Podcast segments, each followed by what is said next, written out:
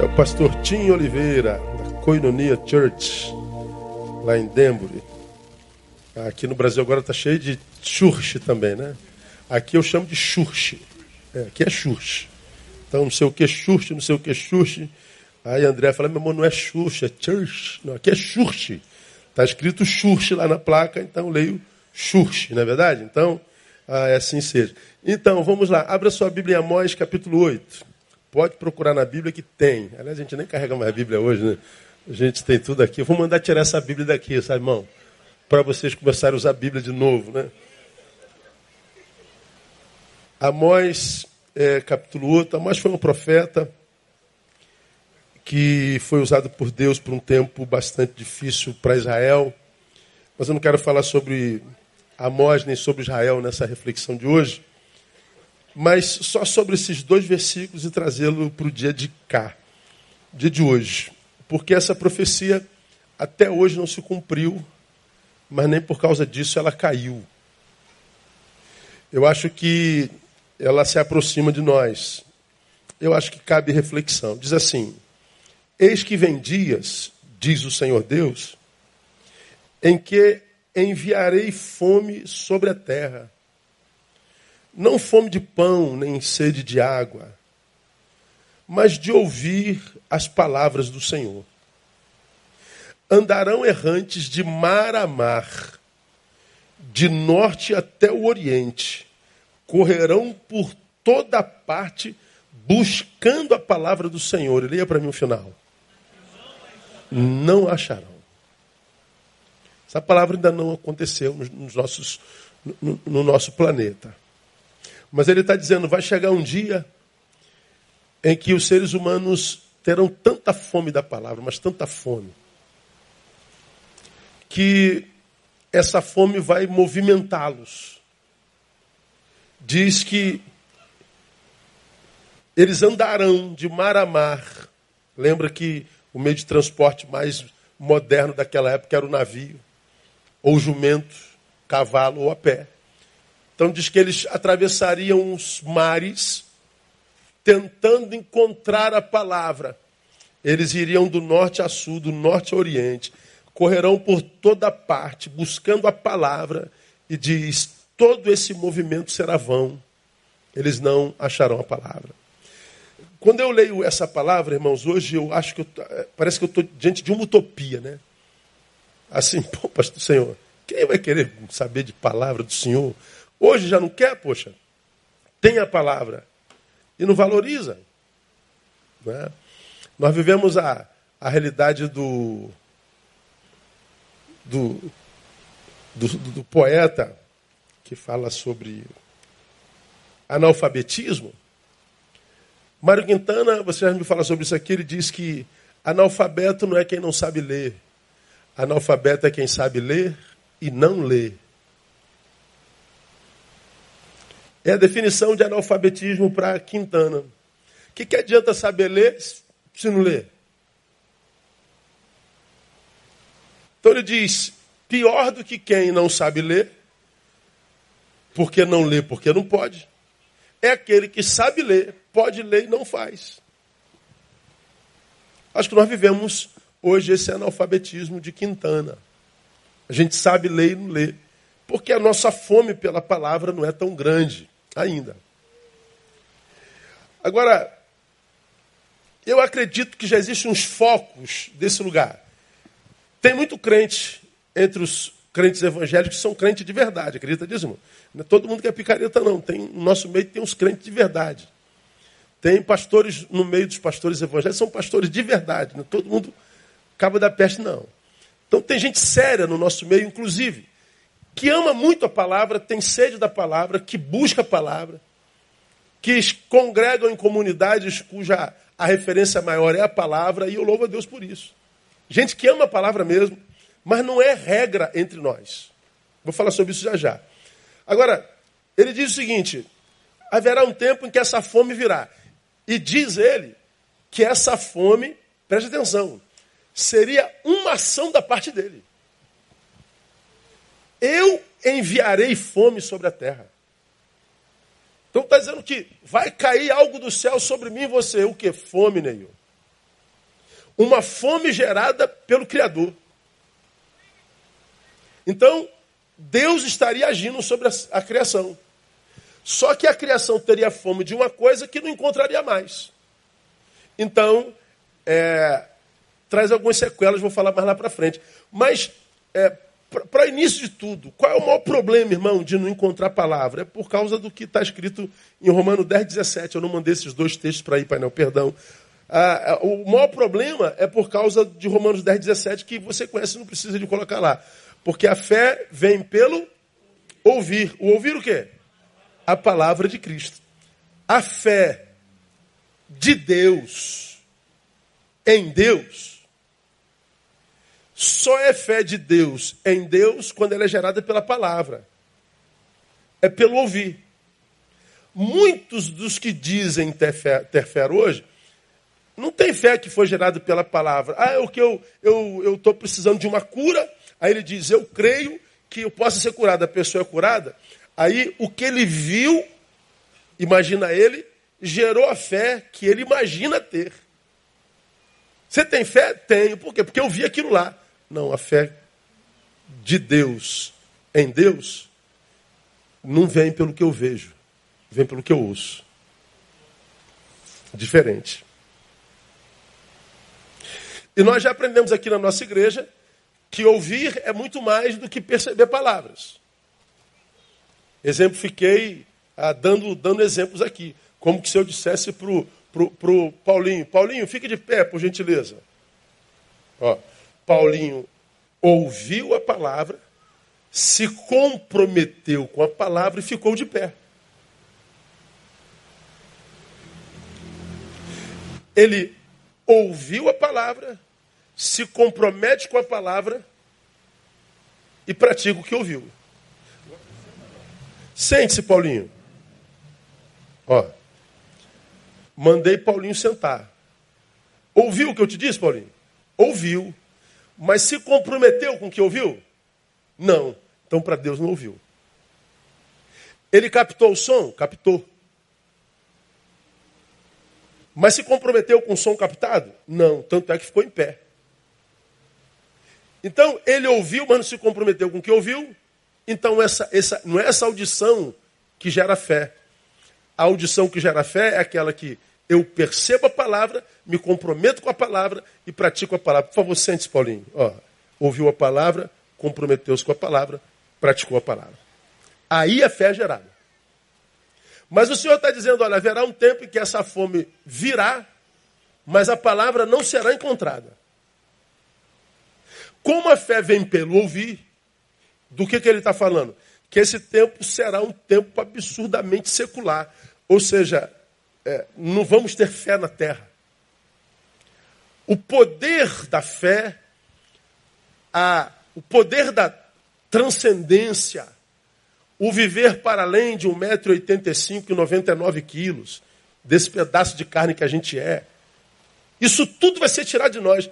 Nós vamos nos objetificar plenamente, nós vamos nos materializar de tal forma, nós vamos ser tão, tão concretos que a gente vai perder a capacidade de sentir Deus, de perceber rios de água viva fluindo. Ou seja, a vida vai ser resumida a pedaços de carne que andam, como eu falo.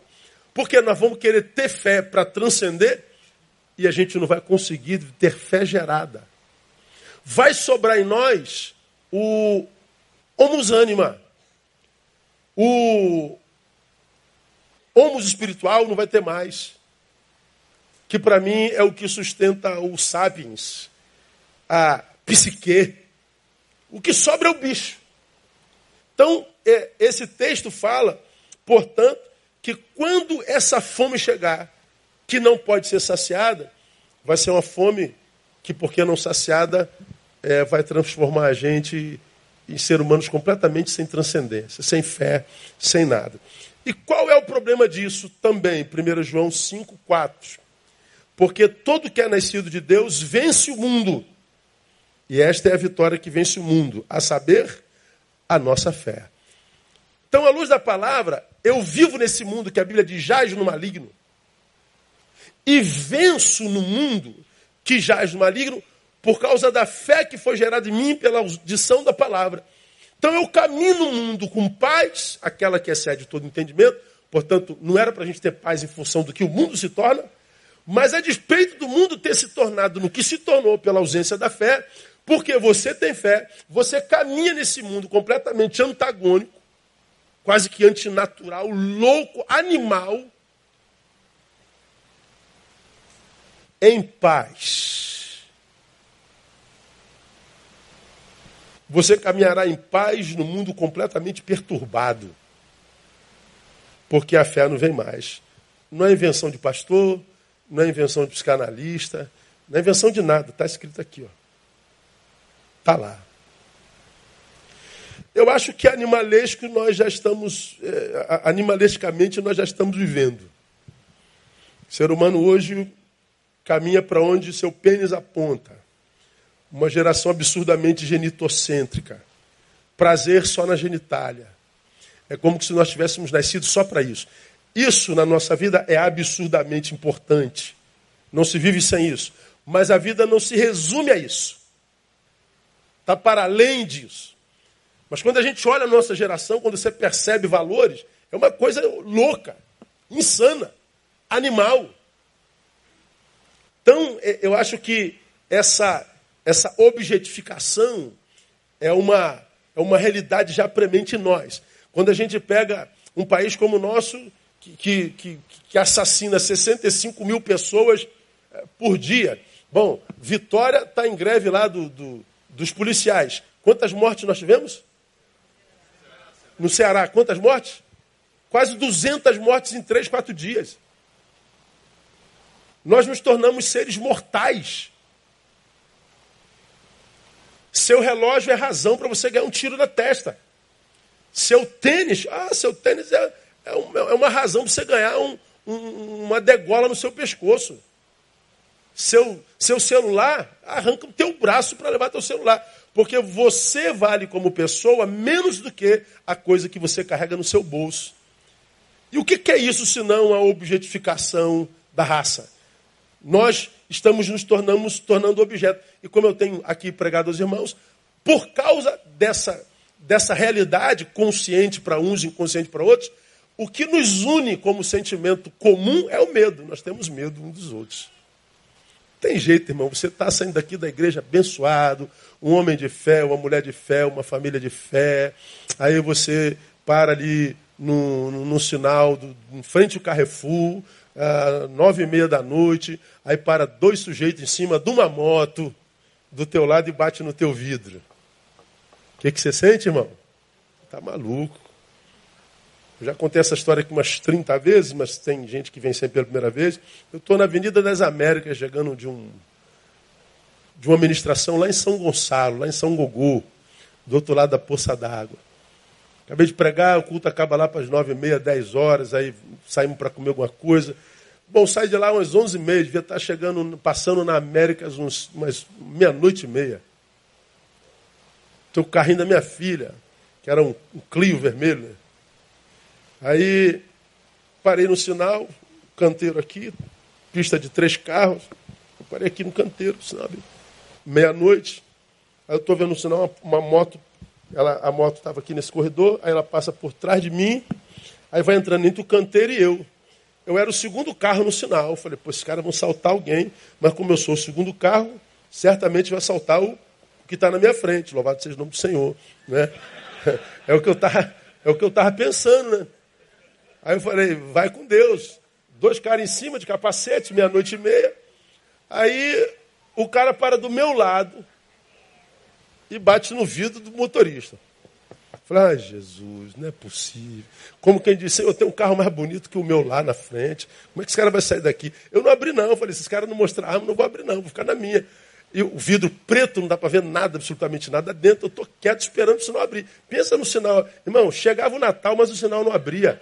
Eu nunca vi um sinal tão demorado como aquele. Assim, eu, eu não abri e, o, e os caras do meu lado, o cara bate de novo. Eu falo, pô, cara, eu não vou recalcitrar contra os aguilhões, não. Vou ajudar Deus um pouquinho, né, cara? Eu abri o vidro esperando ouvir o verbo. Perdeu. Aí eu abro o vidro escuta, paz do Senhor, pastor Ney Barreto. Irmão, pensa no ódio que eu senti na vida, irmão. O, o, cara me deu a paz do Senhor. Eu falei, cara, vai pro diabo que te carregue, senhor miserável. Vocês estão malucos, cara? Meia-noite e meia com meu carro todo preto, dois homens em cima de uma moto. Você bate no meu vidro duas vezes para me dar a paz do Senhor, cara? Como é que você sabia que era eu? A gente conhece a placa do seu carro, pastor. Eu falei, meu Deus do céu. Eu não sei a placa do carro dela, nem da minha filha, não sei nem da minha moto, não sei placa de nada. Mas o cara sabia. Agora, o cara bateu no, minha, na minha, na minha, no, no meu vidro para me dar paz do Senhor, mas eu já tinha construído um quadro está é, tá em cima de uma moto, dois homens, é bandido, vai levar meu carro, ou vai me levar junto, é um sequestro relâmpago, sei lá se esse cara tem alguma coisa contra mim, pode me matar, levar ali para não sei onde me matar. Ó, a nossa cabeça constrói o quadro da desgraça. Estou falando bobagem, não? É o, o carioca. Por que, que nós temos medo? É porque nós viramos bicho. Eles e nós nós não somos mais os mesmos depois que eles se tornaram capazes de fazer o que fazem. Depois que os homens foram capazes de estuprar mulheres, eu nunca mais fui o mesmo porque eu tenho duas filhas. Depois que os homens se tornaram capazes de matar alguém por causa de um relógio, eu nunca mais fui o mesmo. Depois que os homens foram capazes de, de, de, de agredir idosos, nunca mais fomos os mesmos. Porque quando a gente vê uma cena dessa, a gente também tem vontade de arrebentar-lhes a cara. Então a maldade mexe com aquele que pratica a maldade, com aquele que é a vítima da maldade e com aquele que é testemunha da maldade. Ninguém passa sem ser tocado. Como que se vence esse bicho? Pela fé. Se a fé não vai poder ser gerada porque lhe falta palavra, nós viveremos esse tempo terrível. Isso é uma previsão maldita, mas não é invencionista, está aqui. É o valor da palavra de Deus na vida de um homem. Já ministrei aqui também a vocês que a palavra ela produz efeito em todos aqui, que a ouvem. Seja você crente ou não, não tem jeito. Quanta gente frequenta a nossa igreja e é ateu. Quanta gente frequenta a nossa igreja não é pouco, é de outra religião mas ama a clareza com a qual a palavra é pregada. Ama a forma humana dessa palavra ser pregada. Não, não enfiamos Jesus na goela de ninguém. Ela é compreensível, ela tem lógica. Ela pode ser praticada amanhã de manhã. Ela é vida praticada. Então não tem nada a ver com religião. Quando ela é pregada com clareza e verdade, simplicidade, todos são abençoados por ela, seja por consolo ou por confronto que a verdade não poupa ninguém. Então ela abençoa. Citando aquela história do, do discípulo que chega perto do mestre e diz: Mestre, eu, eu leio a palavra o tempo inteiro e acaba que eu não guardo nada, eu não consigo decorar nada. Às vezes eu vejo o senhor citando a palavra assim com facilidade. Falei, caramba, ele conhece a palavra pra caramba, ele lê a palavra, pega um versículozinho, faz um negócio desse tamanho, eu não consigo nada, não gravo nada. Ou seja, a palavra não está fazendo efeito em mim. Acho que não vale a pena ler a palavra, não. Aí o mestre, já contei isso aqui, mandou, você acha que a palavra não está fazendo efeito em você? Não está, não. Eu, não. eu não gravo nada. Aí tinha um cesto daqueles que antigamente carregava pão trançado, como é que é o nome daquilo? O padeiro, lembra o padeiro que vendia vime, vime? Então tinha um, tinha um, tinha um uma cesta de vime. Aí o mestre falou assim: vou te mostrar como é que a palavra faz efeito na sua vida. Não, não faz não, mestre, eu não lembro de nada que eu leio. Vai ali no rio e enche essa, essa cesta de vime de água. Mas mestre, vai lá e enche. Aí ele corria lá no rio, aí dá uma olhada para a cesta e vai lá e pega. Ele enchia d'água, quando ele vinha correndo, o que, que acontecia? A água ia vazando, vazando, vazando, quando ele chegava aqui não tinha mais nada. Não, não, tenta de novo. Ele ia lá pegar de novo, vinha correndo, correndo, não ia chegar nada. Mais uma vez, ele tentou um monte de vezes. Aí ele falou assim: a palavra é essa água, meu filho, esse cesto é você. Então, mas é que eu estou falando, essa palavra não para em mim. Aí o mestre falou: não, olhe para dentro do cesto. O cesto estava branquinho. Diferente do início, quando ele começou a pegar água, porque estava pretinho. A água era a palavra que passava pelo cesto ia limpando o cesto. Mesmo que não ficasse parado ali dentro. Nem todo mundo que está cheio de palavra dentro é limpo por ela. Mas qualquer um por quem a palavra passa se permite, vai viver a limpeza da palavra. Você pode não ser o doutor da palavra, alguém que grava a palavra, mas se a palavra está passando, ela está levando alguma coisa ruim de você e deixando alguma coisa boa de Deus em você. A fé vem pelo ouvir a palavra. É a fé que me livra do bicho que há em mim. É a fé que me livra do monstro possível que em mim há. E ele está dizendo: essa fome pela palavra, ela vai ser mundial. Cruzaremos oceanos e não a acharemos. Lembra o livro de Eli? Quem assistiu o livro de Eli? Quase todos nós. Aquele cego que enxergava mais do que eu, que eu não sei como é que ele podia ser cego daquele jeito, que é uma mentirada doida, não é? E todo mundo queria tomar alguma coisa que o cego tinha. No final, o que, que era? A Bíblia. A terra já tinha sido, bem dizer, extinta, a humanidade quase que todas extintas, e não tinha mais nada, todos queriam uma palavra. É mais ou menos aquilo lá. Então, é, é, é, é, um texto, irmão, que a gente precisa valorizar, principalmente nós que fazemos parte de uma geração que ainda temos acesso à palavra. Hoje a gente tem acesso na palavra em qualquer canto, no celular, onde é que você for. Eu não gosto de ler, não tem problema. Bota a Bíblia falada, bota o fonezinho e vai ouvindo a palavra. Deixa entrar. Pastor, não gravei nada. Deixa entrar. Deixa entrar. Não ouve música o tempo todo? Está ouvindo a Anitta toda hora? É Pablo Vittar? Então, ouve só o Pablo Vittar, tira a Anitta num dia e bota a palavra. Aí outro dia você deixa a Anitta, tira Pablo Vittar e bota a palavra. Ou deixa de ouvir besteira, que não edifica em nada, e deixa só a palavra. Você vai ver como é que a vida vai mudando. Porque vai chegar um, um tempo que a gente vai querer a palavra e não vai achar mais. Hoje a gente tem e não usa a gente vai querer usar e não tem. Bom, eu não sei se essa fome vem na minha geração. Agora, nós que somos e amamos a palavra, se essa fome chegar agora, de fome a gente não morre, porque ela já está dentro da gente. Você entende? Então, que vem esse tempo. Estamos preparados para qualquer coisa. Vai chegar o tempo do ser humano bicho. Vai chegar o tempo do ser humano completamente incapaz de, de, de construir conexões afetivas. Isso já está acontecendo o tempo todo. Mas vamos a algumas outras realidades da palavra. Primeiro, que a fome será da palavra. Que mais isso quer dizer? Isso quer dizer que nossas fomes mudarão. Porque a fome que a gente vê hoje no meio religioso, irmão, não é fome pela palavra. A gente vê muita gente com fome nas igrejas por milagres. As igrejas de milagres televisivos estão lotadas. Todo mundo tem fome de milagre. Traga a pecinha de roupa do seu fulano. Trazemos seu amor em uma campanha. Traz é, uma foto do seu querido. Aí bota um monte de gente para dar testemunho, mas não bota os milhares que foram não tiveram milagre. Porque a palavra milagre por si só conota raridade, conota é, espaço temporal, não acontece como fábrica producente. Porque se acontece toda hora, não pode mais chamar de milagre, não tem milagre nenhum. Virou regra.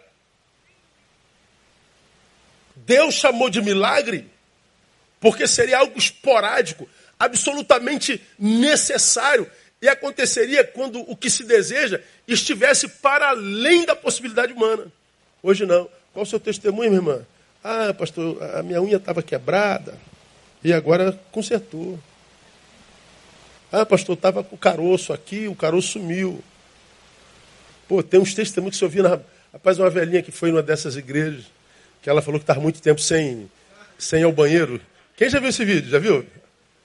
Rapaz, é cômico. O pastor estava muito tempo sem dar uma boa. Aí ela falou lá.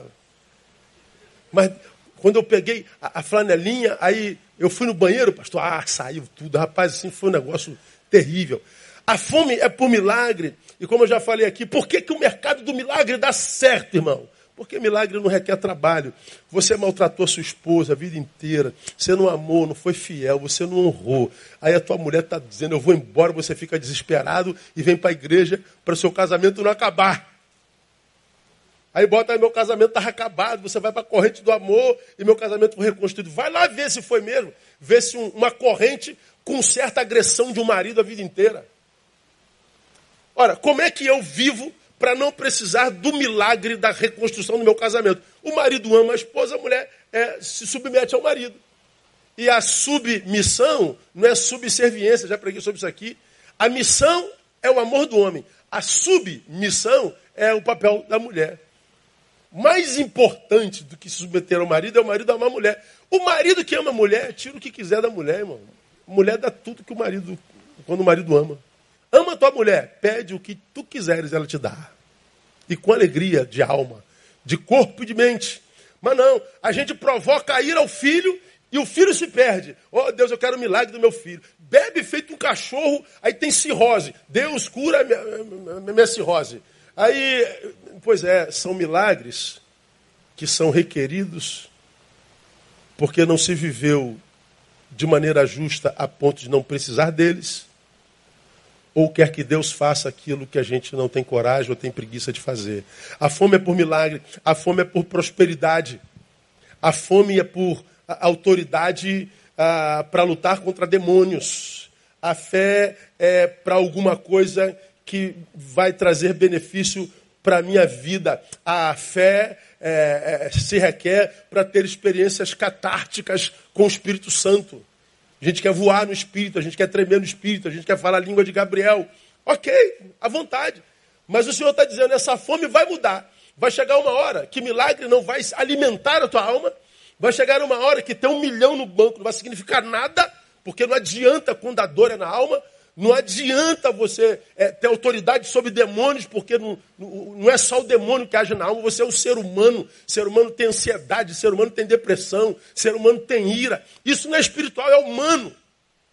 A gente vence, não é, contra, é lutando contra demônio, é lutando contra nós mesmos. Então o texto está dizendo, não vai adiantar, isso tudo vai passar.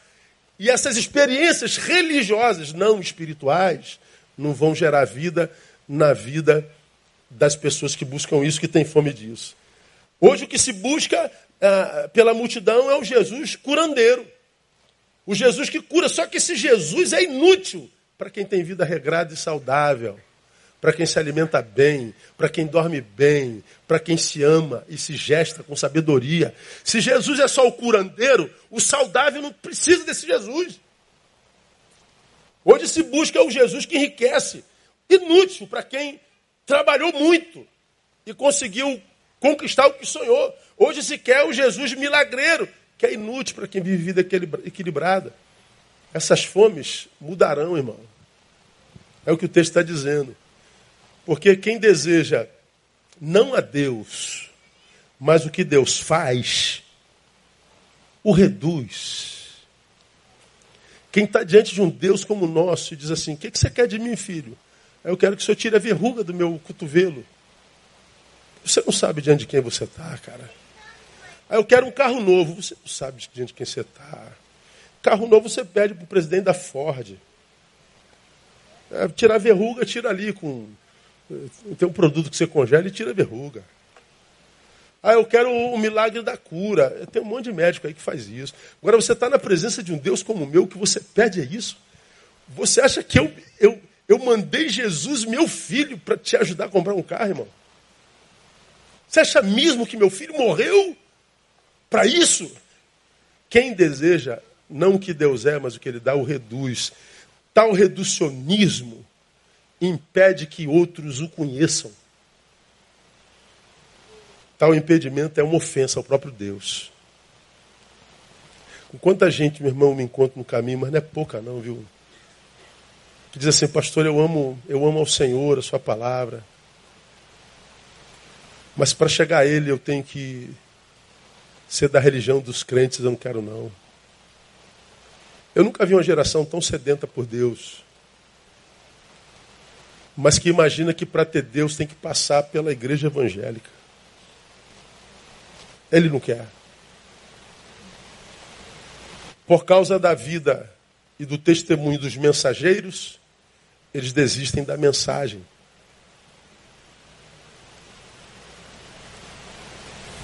Nossas fomes mudarão, isso quer dizer que os homens se cansarão desse evangelho que faz de mim um, um alvo único, mas que nunca faz de mim um caminho.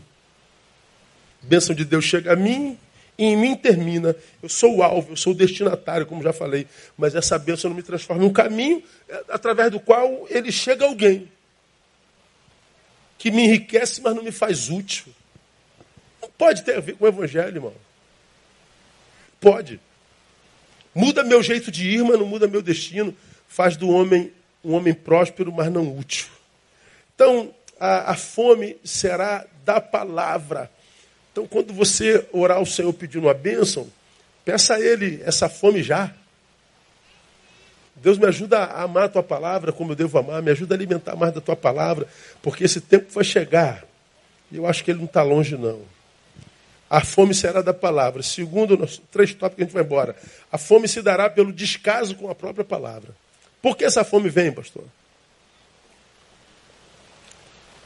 Porque a palavra está entre nós, mas nós não tivemos fome dessa mesma palavra. É como se Deus dissesse assim, ó, meu filho, o que, que você faz quando alguém te pede alguma coisa e você vai lá na casa dessa pessoa que te pediu essa coisa e não valorizou essa coisa? O que, que você faz quando você ajuda uma pessoa no nosso foco, essa pessoa sequer te diz muito obrigado aí. Provavelmente você deu uma coisa de valor, chega lá, está lá no canto do, do quintal, na chuva. Você fala, caramba, eu te dei com tanto carinho. Eu te ajudei com, tanto, com tanta solidariedade, você não é capaz de dizer obrigado. Se precisar de novo, você não dá. Não valorizou a tua pérola. É como se o Senhor dissesse: a minha palavra está entre vocês, inclusive encarnada em Jesus Cristo. O Verbo se fez carne. Mas vocês não valorizaram.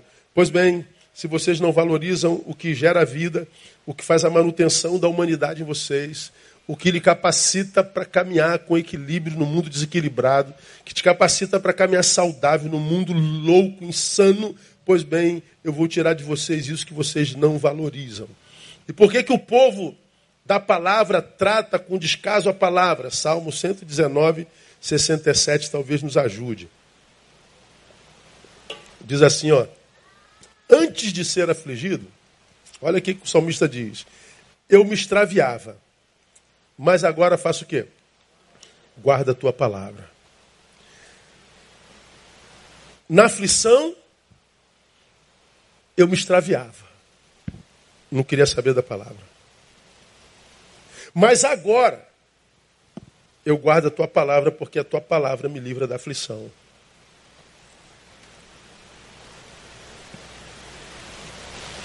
Por que, que o povo da palavra trava de casa a palavra? Coração extraviado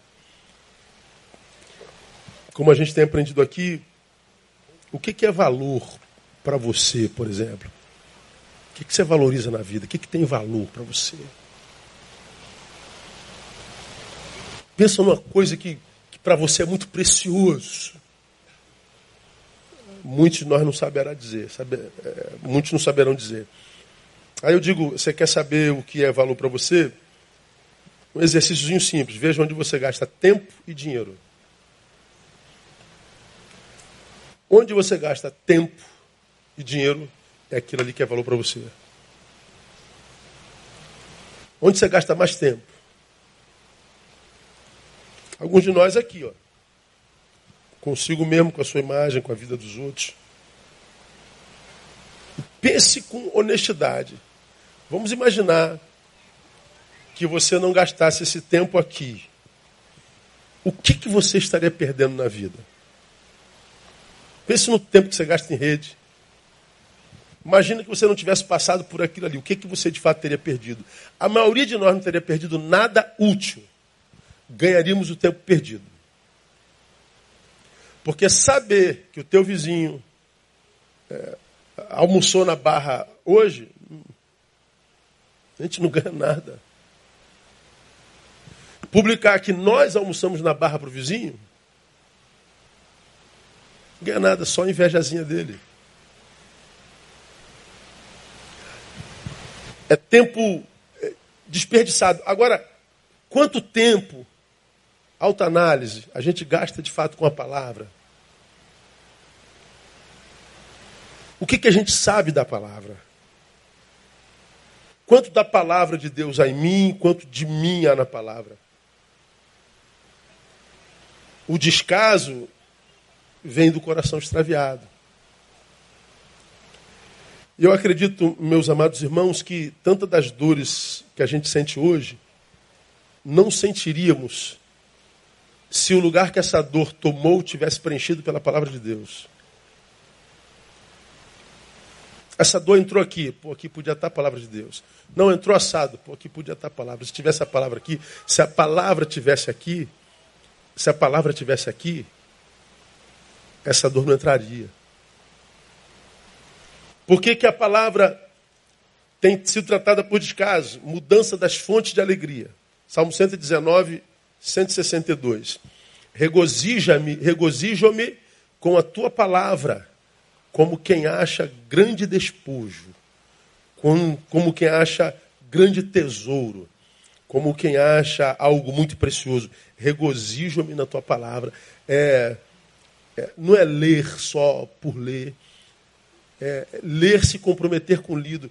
Descobrir não só o que a palavra, é, o que está escrito, mas o que, que o que está escrito quer comunicar. É mais do que ler, o Senhor é meu pastor e nada me faltará. Ok, está lido. Pastor, li a Bíblia. E aí? É, é. Bem-aventurado é o que na sua lei e faz o quê? Medita. Não é o que lê. O que na sua lei medita, diz o mesmo texto, Salmo 1, tudo quanto fizer prosperará. Não é que tudo vai dar certo. É que se der errado, eu sei que é a propósito. Vou crescer com o erro com a dor. Então foi benção de qualquer jeito. Tem como perder, se você sabe perder.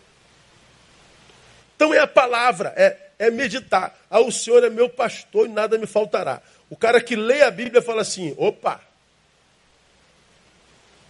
tu és meu pastor. Hein? Mas por que, que você está dizendo tu és meu pastor? Porque há uma promessa de que nada vai me faltar. Aí eu falo para você: respeita a inteligência de Deus, rapaz. Deus sabe o quanto de canalha há em nós. E Deus sabe quando esse canalha tem atividade. Porque quando você lê o Senhor é meu pastor, você está dizendo, então eu sou ovelha. Só posso chamar de pastor se eu sou ovelha. Ovelha é aquela que ouve a minha voz e me segue. Ovelha é aquela da qual o pastor extrai a lã. Ovelha é aquela que se reproduz.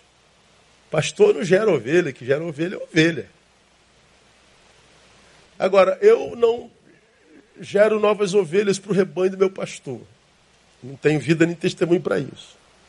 A minha lã não sustenta a obra do meu pastor. E eu não obedeço à fala do meu pastor, como é que eu posso me prender ao nada me faltará?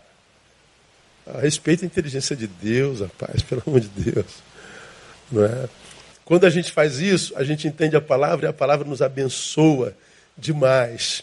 A mudança das nossas fontes de alegria. Regozijo-me na tua palavra. É muito gostoso, irmão, quando você está na palavra, naquele, naquela hora bendita, aqueles dez minutinhos do almoço, aqueles cinco minutinhos do intervalo da faculdade, aquela horazinha mais cedo que você acordou antes de sair de casa, antes de dormir.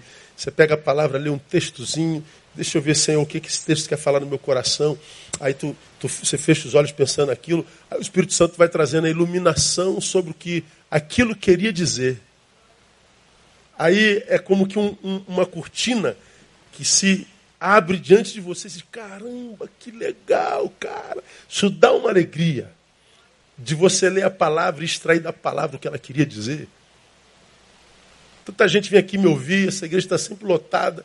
Fala, poxa, pastor, o senhor tira algumas coisas da palavra que, meu Deus, só o senhor faz isso. Não. Qualquer um pode extrair o que eu extraio. É só gastar o tempo. É só exercitar. Porque ah, o, ah, o especialista, independente do que seja especialista, o é por causa da muita repetição, né? Repete, repete, repete, pronto, virou especialista. O cara anda de skate de manhã, de tarde, de noite, de manhã, de tarde, de noite, segunda, sexta, quarta, quinta, sexta. O cara vira campeão mundial. Agora, se eu ando de skate uma vez por mês, é tombo todo mês. Né? Então, a fome da palavra, o descaso da palavra é que gera tal fome. Para a gente terminar, para a gente ir embora, o texto dá a entender que essa fome não será saciada. Logo, veja só que tristeza, irmão, e angústia. Será um tempo de silêncio divino. Nem só de pão vive o homem, mas de toda palavra que procede, sai da boca de Deus.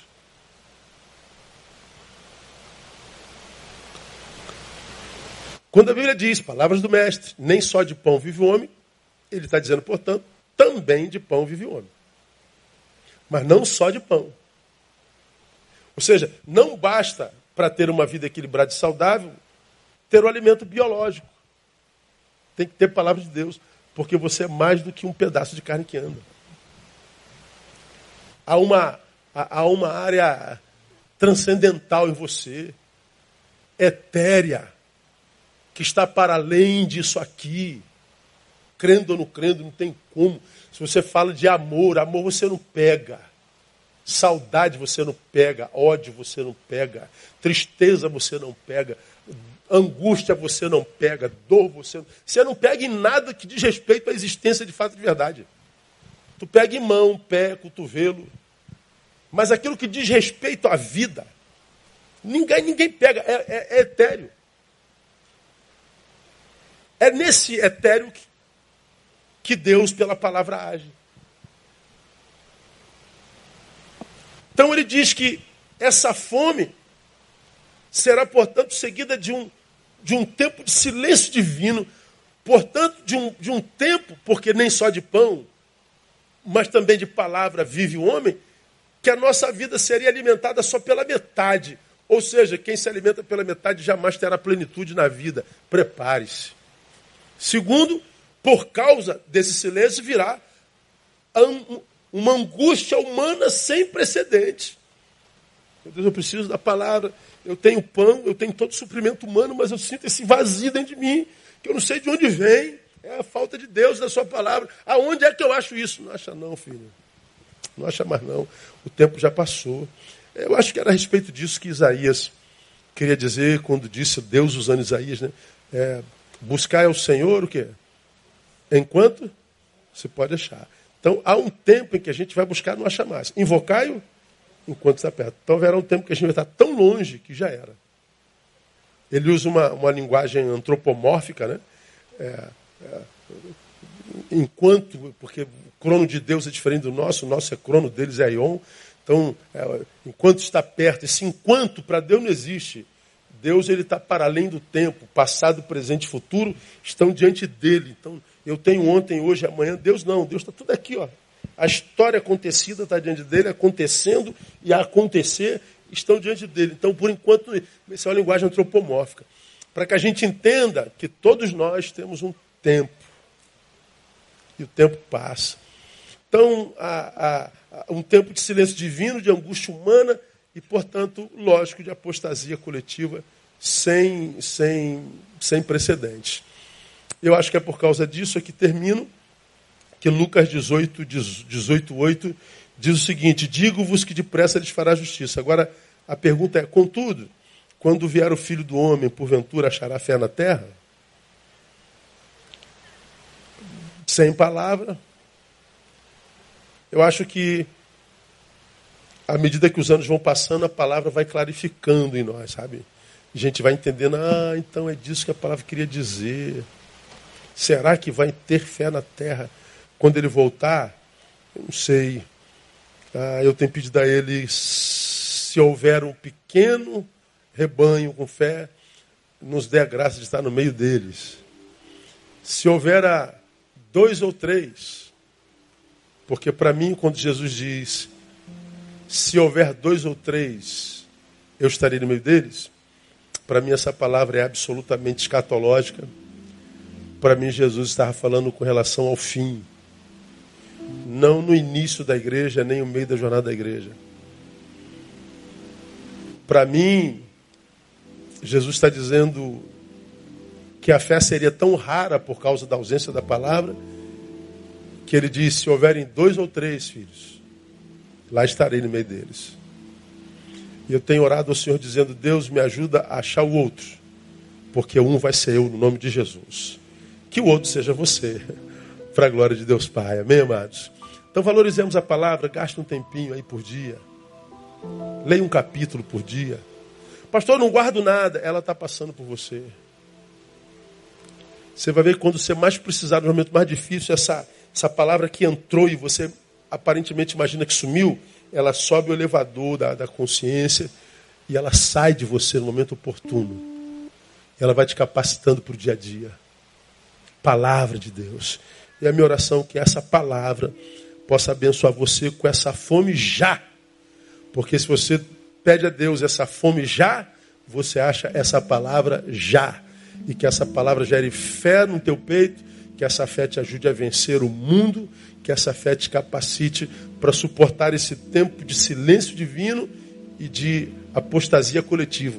Que eu e você estejamos firmes na rocha, para a glória de Deus Pai, pela bênção de Deus Pai. Vamos aplaudir a Ele, vamos ficar em pé, vamos embora. Aleluia. Vamos orar. Ó oh Deus, que palavra grave. Que palavra até assustadora. Mas é palavra preventiva. A tua palavra é preventiva. Tua palavra nos avisa antes o que irá acontecer. Por isso eu te peço a Deus, dar nos ouvidos de discípulos, para que a gente possa ouvir, se comprometer com o ouvido e praticar, para que a fé seja fortalecida em nós. Pai, nós não queremos ser sustentadores de impérios religiosos, nós não queremos ser massa de manobra de líderes inescrupulosos, nós não queremos ser só mais um no meio da multidão inconsciente. Nós queremos, ó Deus, uma subjetividade abençoada por Ti. Nós queremos sabedoria para julgar a palavra pregada. Nós queremos sabedoria, ó Deus, para andar nesse mundo tão dicotômico, tão polarizado e passar por isso, ó Deus, incólume, guardado pelo Teu Espírito na palavra. Sabes quem ora comigo assim de verdade. Sabes, ó Deus, as lutas que cada um de nós trava, porque todos nós, sabes tu, travamos lutas no nosso íntimo. Todos nós lutamos contra uma área que é fraqueza em nós. Eu te peço que essa palavra nos capacite para vencer todas elas. Que meu irmão, minha irmã que aqui está, voluntariamente, depois de um feriado grande, de um dia de trabalho, podia estar na sua casa descansando, mas amando a palavra, ele veio. Valoriza esse esforço do teu servo. Que ele possa crescer na graça e no conhecimento dessa palavra. Que essa palavra possa produzir a limpeza necessária e dar a ele a capacidade de ver uma vida da qual ele tenha orgulho, que ele tenha, ó Deus, prazer em viver. Livra-nos dessa apostasia que vem, guarda-nos do tempo do teu silêncio e cubra-nos debaixo da tua graça. Leva-nos em paz, pois nós pedimos, oramos e abençoamos teu povo, no nome de Jesus, nosso Senhor que reina. Amém e aleluia. Aplauda ele bem forte. Deus abençoe você. Dá um abraço nesse irmão que está do seu lado. Boa noite, até domingo, permitindo o Altíssimo.